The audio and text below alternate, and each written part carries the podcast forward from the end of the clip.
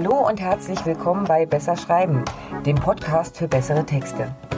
Ich bin Ina Mewis, freie Texterin und Autorin. Hier im Podcast zeige ich dir Tipps und Tricks, wie du deine Schreibe auf Vordermann bringst und so Texte ablieferst, die tatsächlich etwas erreichen.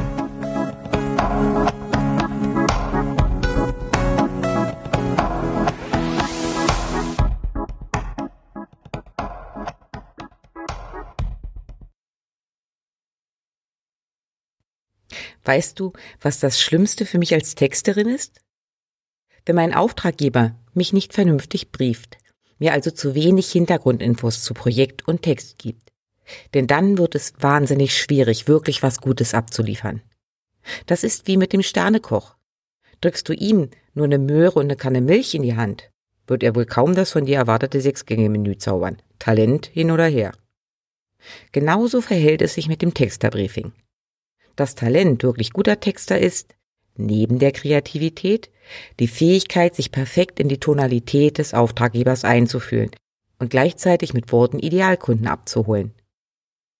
Funktioniert natürlich nur, wenn ich weiß, was den Auftraggeber ausmacht und welche Kunden überhaupt angesprochen werden sollen. Genau dafür ist das Briefing da. In dieser Folge von Besser Schreiben erkläre ich dir, was dein Briefing für einen Texter enthalten sollte. Schreibst du selbst, kann dieser kleine Leitfaden aber auch sehr hilfreich sein. Denn entweder solltest du dir die nachfolgenden Infos von demjenigen holen, der dich beauftragt hat, oder du schreibst für dich selbst. Auch dann ist es sinnvoll, sich mit den folgenden Punkten im Vorfeld zu beschäftigen. Übrigens lohnt es sich bei dieser Folge definitiv bis zum Ende dran zu bleiben. Auf den ersten Blick sieht das hier nach jeder Menge Arbeit aus. Vielleicht denkst du sogar, wenn ich so viel Zeit in das Briefing des Texters investieren muss, kann ich ja auch gleich selber schreiben. Hast du das Briefing aber erst einmal erstellt, kannst du einen guten Teil in Zukunft immer wieder verwenden. Und du stellst sicher, dass deine Texterin alles an der Hand hat, was sie braucht, um genau das zu liefern, was du willst. Nein, besser, was du brauchst. In größeren Unternehmen sollten mehrere Abteilungen ins Briefing involviert sein. Das Marketing kann klare Aussagen zur Zielgruppe, zur Buyer-Persona und zur Positionierung geben. Der Vertrieb bzw. die Entwicklung genau die Vorteile und Besonderheiten des Angebots erläutern. Lieber ein paar Augen mehr am Anfang als später wilde Diskussionen, weil für irgendjemand gefühlt irgendetwas Wichtiges fehlt. Okay, was muss ins Briefing rein? Zuerst einmal ein paar Hintergrundinformationen zum Unternehmen selbst. Wenn du Texte beauftragst, möchtest du, dass sie nach dir klingen, die Sprache deines Unternehmens sprechen. Wie schon angedeutet, ist das eine Hauptfähigkeit professioneller Texter, nicht nur gut mit Sprache umgehen zu können, sondern sich auch schnell und gut in die Tonalität unterschiedlichster Auftraggeber einzufühlen. Um das zu erreichen, brauche ich aber eben Infos. Wie ist das Unternehmen entstanden? Wer hat es gegründet und warum? Wie war der Werdegang? Gab es einschneidende Veränderungen? Was war dafür der Anlass? Mit welcher Vision sind die Gründer an den Start gegangen? Was wollten sie verändern oder besser machen? Je konkreter du hier bist, umso eher kann ich mich einfühlen und verstehen. Das betrifft natürlich auch den Ist-Zustand und die Zukunft. Das heißt also, wohin soll die Reise gehen? Welche Werte sind dem Unternehmen wichtig? Wofür stehst du? Was ist dein innerer Antrieb? Wenn du schreiben lässt, dann richten sich die Texte ja an Außenstehende. Kunden, Mitbewerber, die Presse, potenzielle Arbeitnehmer. Du hast sicher eine Vorstellung davon, wie du dort wahrgenommen werden möchtest. Genau das solltest du auch klar im Briefing formulieren. Kommunikation und Tonalität. Wie sprichst du deine Kunden an? Nutzt du das lockere Du oder das eher förmliche Sie? Tonalität ist aber mehr als nur die Anrede. Versuch möglichst gut zu erklären, in welcher Art du deinen Text wünschst. Am besten funktioniert das, wenn du deiner Texterin ein paar Beispiele an die Hand gibst, wo Texte schon gut funktioniert haben und die vom Stil her so sind, wie du es bei diesem Auftrag auch gern hättest. Wer soll mit dem Text angesprochen werden. Auch hier lohnt sich der Deep Dive, der tiefe Einblick. Gib deiner Texterin nicht nur eine platte Zielgruppenbeschreibung. Zielgruppen sind vielfältig. Viel zu vielfältig, um eine wirklich gute Ansprache zu erreichen. Besser ist es, eine klare Buyer-Persona zu haben. Gibt es in deinem Unternehmen noch keine Persona, ist jetzt der perfekte Moment, sie zu erstellen. Denn eine Buyer-Persona ist nicht nur hilfreich im Texterbriefing, sie unterstützt dich auch in allen anderen Prozessen. Bei der Entwicklung neuer Angebote, bei der Planung deiner Marketingaktivitäten, selbst bei der Erstellung von Social-Media-Beiträgen. Ist klar, für wen geschrieben und produziert wird, fällt es deutlich leichter, wirkliche Treffer zu landen. Wenn du mehr zu der Bayer Persona wissen möchtest, findest du in den Shownotes einen Link zu einem kleinen Webinar und Workbook zum Thema. Beschreibe auch, wo deine Persona gerade auf der Kundenreise mit dir steht. Kennt sie dich und dein Angebot schon? Oder bist du ihr noch völlig fremd? Auch das ist entscheidend für den Text. Denn jemand, der schon regelmäßig bei dir kauft, braucht keine Texte, die erstmal groß Vertrauen aufbauen. Die wollen wissen, was konkret gerade angeboten wird und warum sie sich jetzt in diesem Moment entscheiden sollten. Gehst du aber so in einen Text rein, der Neukunden gewinnen soll, hast du definitiv verloren. Denn die wollen erst einmal wissen, wer da überhaupt schreibt und warum sie sich dein Angebot mal vielleicht ein bisschen näher anschauen sollten. Auch andere Zielgruppen können interessant sein. Wenn du zum Beispiel einen spannenden LinkedIn-Artikel schreiben lässt, kann der nicht nur Kunden ansprechen, sondern auch Journalisten auf dich aufmerksam machen. Manchmal schreibt man auch mit Blick auf die Mitbewerber, um zu zeigen, wo man steht und wie erfolgreich und innovativ man doch ist. Oder du zielst nebenbei noch auf neue Mitarbeiter ab. Gibt es solche zusätzlichen Zielgruppen? Nenne und beschreibe sie deinem Texter.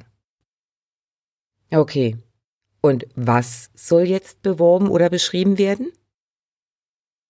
Wenn du einen Werbetext, egal ob klassisch als Salespage oder neutral verpackt als Blogbeitrag in Auftrag gibst, soll ja etwas verkauft oder präsentiert werden. Aber was genau ist das? Du kannst natürlich eine Produktprobe an deine Texterin schicken. Bei Schokolade oder anderen Leckereien sage ich nicht nein. Besser ist es aber, du beschreibst es mir. Was genau soll angeboten werden? Was ist das Besondere? Inwieweit unterscheidet sich dein Angebot von denen der Mitbewerber? Welche Eigenschaften hat es? Welche Vorteile bringen diese Eigenschaften mit sich? Erklär mir bitte auch die Preisgestaltung und Verfügbarkeit. Manchmal kann allein das schon ausschlaggebend sein. Bestes Beispiel Amazon. Wie oft nimmt man das teurere Angebot, weil es eben wirklich am nächsten Tag da ist? Gibt es Boni, Zugaben oder irgendwas, das mit erwähnt werden sollte? Wie sieht der Support aus, falls mal was nicht klappt? Es gibt viele, viele Faktoren, die eine Rolle spielen, nicht nur der Preis und der Inhalt. Je mehr Infos deine Texterin bekommt, umso besser wird der Text. Gilt im Allgemeinen, natürlich vor allem aber für das Angebot selbst. So, was soll jetzt mit dem Text erreicht werden? Okay, klar. In 99 Prozent der Fälle ist hier die Antwort leicht. Der Text soll verkaufen. Oft gibt es aber noch einiges mehr. Es gibt Texte, die erst einmal die Aufmerksamkeit erregen sollen. Oder sie sollen das Problem vorstellen, das durch dein Angebot gelöst wird. Gib eine klare Beschreibung dessen, was du dir inhaltlich wünschst. Für die Ausarbeitung und den Feinschliff ist dann deine Texterin zuständig. Die grobe Richtung musst du aber vorgeben. Keywords. Wenn dein Text auf deiner Seite erscheint oder anderweitig online veröffentlicht wird, macht es oft Sinn, Google nicht ganz aus den Augen zu lassen. Die althergebrachte Variante der Suchmaschinenoptimierung? Man suche sich ein relevantes Keyword und platziere es möglichst oft und unsinnig im Text, ist Gott sei Dank überholt. Ganz ohne Keywords funktionieren Online-Texte aber selten. Im Idealfall gibst du deinem Texter die gewünschten Keywords an die Hand. Wie du die findest? Eigentlich ganz einfach. Überlege dir, was ein Kunde bei Google eingeben würde, um auf die Seite mit deinem neuen Text zu kommen, um dort genau die Infos zu finden, die er gesucht hat. Du hast einen Begriff oder eine Wortgruppe? Dann checke die dann in den entsprechenden Keyword-Tools durch. Manchmal gibt es Alternativen, die tatsächlich öfter gesucht werden und dadurch dann besser ranken. Ein kleiner Abstecher meinerseits hier. Warum wohl schreiben die meisten weiblichen Texter, so wie ich, eben nicht ständig Texterin auf ihrer Seite? Ganz einfache Erklärung. Wenn jemand eine Person sucht, die Texte für ihn oder sie schreibt, was gibt man bei Google ein? Richtig. Die Berufsbezeichnung Texter. Wenn jemand Texterin eingibt, sucht er explizit einen weiblichen Texter. Das passiert zum Beispiel, wenn es um Themen wie Lifestyle oder Beauty geht. Dumm nur, dass Texterinnen, nur weil sie Frauen sind, nicht automatisch auch in diesen Themen stecken. Optimiere ich meine Seite also auf den allgemeineren Begriff Texter, ist die Chance höher, auch in der Suche aufzutauchen, wenn es eben um ganz allgemeine Themen geht. Mir ist bisher noch nie untergekommen, dass jemand sich beschwert hat, dass dann auf einmal eine Frau ein Angebot unterbreitet.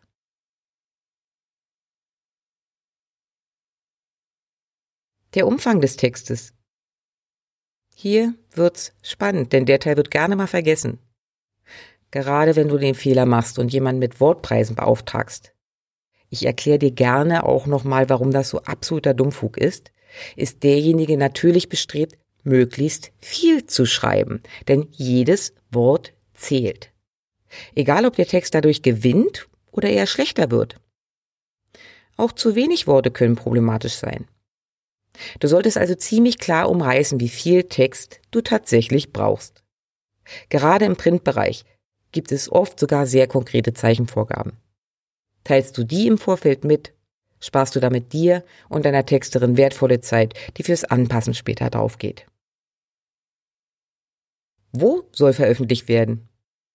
Auch das ist relevant beim Schreiben. Zum einen gibt es große Unterschiede zwischen Print- und Online-Texten. Zum anderen macht es auch was aus, ob dein Gastbeitrag bei der Süddeutschen oder in der Bild erscheinen soll. Ein guter Texter schreibt wie ein Journalist. Er hat den Leser im Blick. Mit der Bayer-Persona hast du schon eine gute Richtung gegeben. Nennst du mir jetzt auch noch das Medium, in dem der von mir verfasste Text dann landet, kann ich ihn noch besser anpassen. Jetzt wird's förmlich. Formatvorgaben. Um dir und denjenigen, die später mit dem Text arbeiten, Arbeit zu ersparen, kannst du schon im Vorfeld bestimmte Formatvorgaben nennen. Zum einen ist es kein Problem, zum Beispiel in Word, schon die Überschriftenhierarchie zu formatieren. So kannst du den Text direkt aus dem Programm kopieren und dann bei WordPress einpflegen und alles passt. WordPress erkennt die Formatierung und übernimmt sie direkt. Andere Formatierungen sind zum Beispiel die Kennzeichnung bestimmter Wörter als Link, ja, oder in Fettschrift. Wenn du hier Vorgaben hast, teil sie mir mit.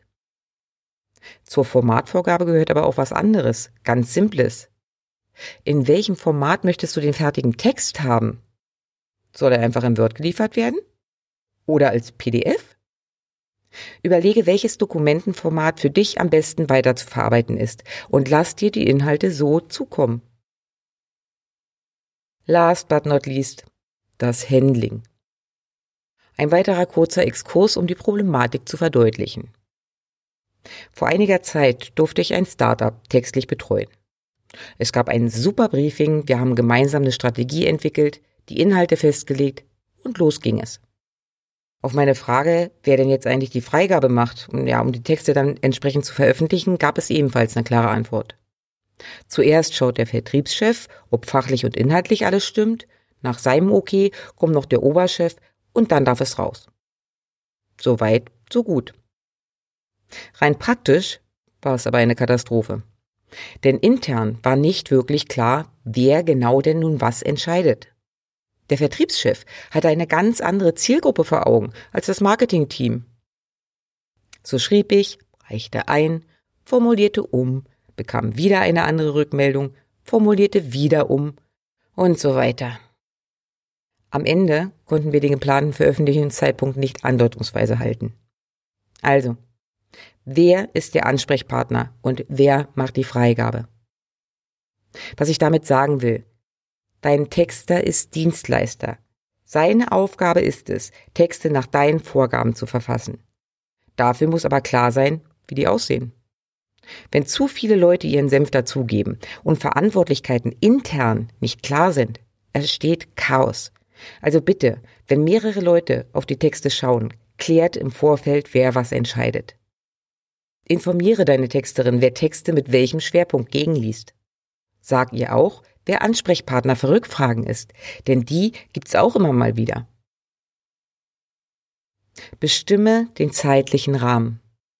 Vereinbare eine klare Deadline. Es gibt immer wieder Projekte, bei denen es heißt, ja, so in den kommenden drei Monaten brauchen wir dann mal die Texte. Ja, im ersten Moment super für mich. So kann ich relativ frei planen, wann ich mich dafür an den Schreibtisch setze. Das Problem dabei ist aber, ohne Druck keine Leistung. Ohne Deadline läuft dein Projekt Gefahr, immer weiter nach hinten zu rutschen. Ich will damit nicht sagen, dass es schnell, schnell gehen soll. Aber macht einen konkreten Termin aus, bis zu dem die Texte eingereicht werden sollten. Und wann darf ich meine Rechnung stellen? Ich glaube, spätestens hier nicken viele Texter-Kolleginnen und Kollegen, denn diese Frage steht immer wieder im Raum. Wenn ich einen fertigen Text einreiche, durchläuft er oft noch viele weitere Stufen. Entweder muss er erst auf der Seite eingepflegt werden, oder er landet im Satz eines Katalogs, der aber erst in zwei Monaten in Druck geht. Meine Leistung ist erbracht. Aber wann darf ich abrechnen? Bis wann muss ich mir Kapazitäten freihalten, falls doch noch eine Korrekturschleife kommt? Es ist einfach nur fair, wenn es hier eine klare Absprache gibt. Denn auch Texter wollen leben. Und wenn wir immer warten würden, bis dann auch mal was veröffentlicht wird, wären viele von uns schon längst pleite. Du siehst, es sind viele, viele Fragen, die ins Texterbriefing sollten. Gerade die ersten zum Unternehmen, der Zielgruppe, deinen Werten ändern sich nicht und können immer wieder genutzt werden. Auch Formatvorgaben sind oft gleich. Ich kann nur immer wieder sagen, je klarer und konkreter das Briefing, umso besser ist das Ergebnis. Und damit du dir jetzt nicht eine lange Stichpunktliste machen musst, um in Zukunft gut zu briefen, habe ich dir eine kleine Vorlage erstellt. Im Blogbeitrag zu dieser Folge kannst du sie dir ganz einfach kostenfrei runterladen. Den Link packe ich ebenfalls in die Shownotes. So, das war's für heute von mir. Wenn es dir gefallen hat, lass mir gerne ein Like da. Kommentare und Anregungen sind natürlich auch herzlich willkommen. Den Blogbeitrag zum heutigen Thema, Links und Arbeitsmaterialien findest du wie immer auf meiner Webseite www.besserschreiben.online. Und wenn du in Zukunft keine Folge verpassen willst, abonniere doch einfach meinen Kanal. Na dann, mach's gut und bis die Tage.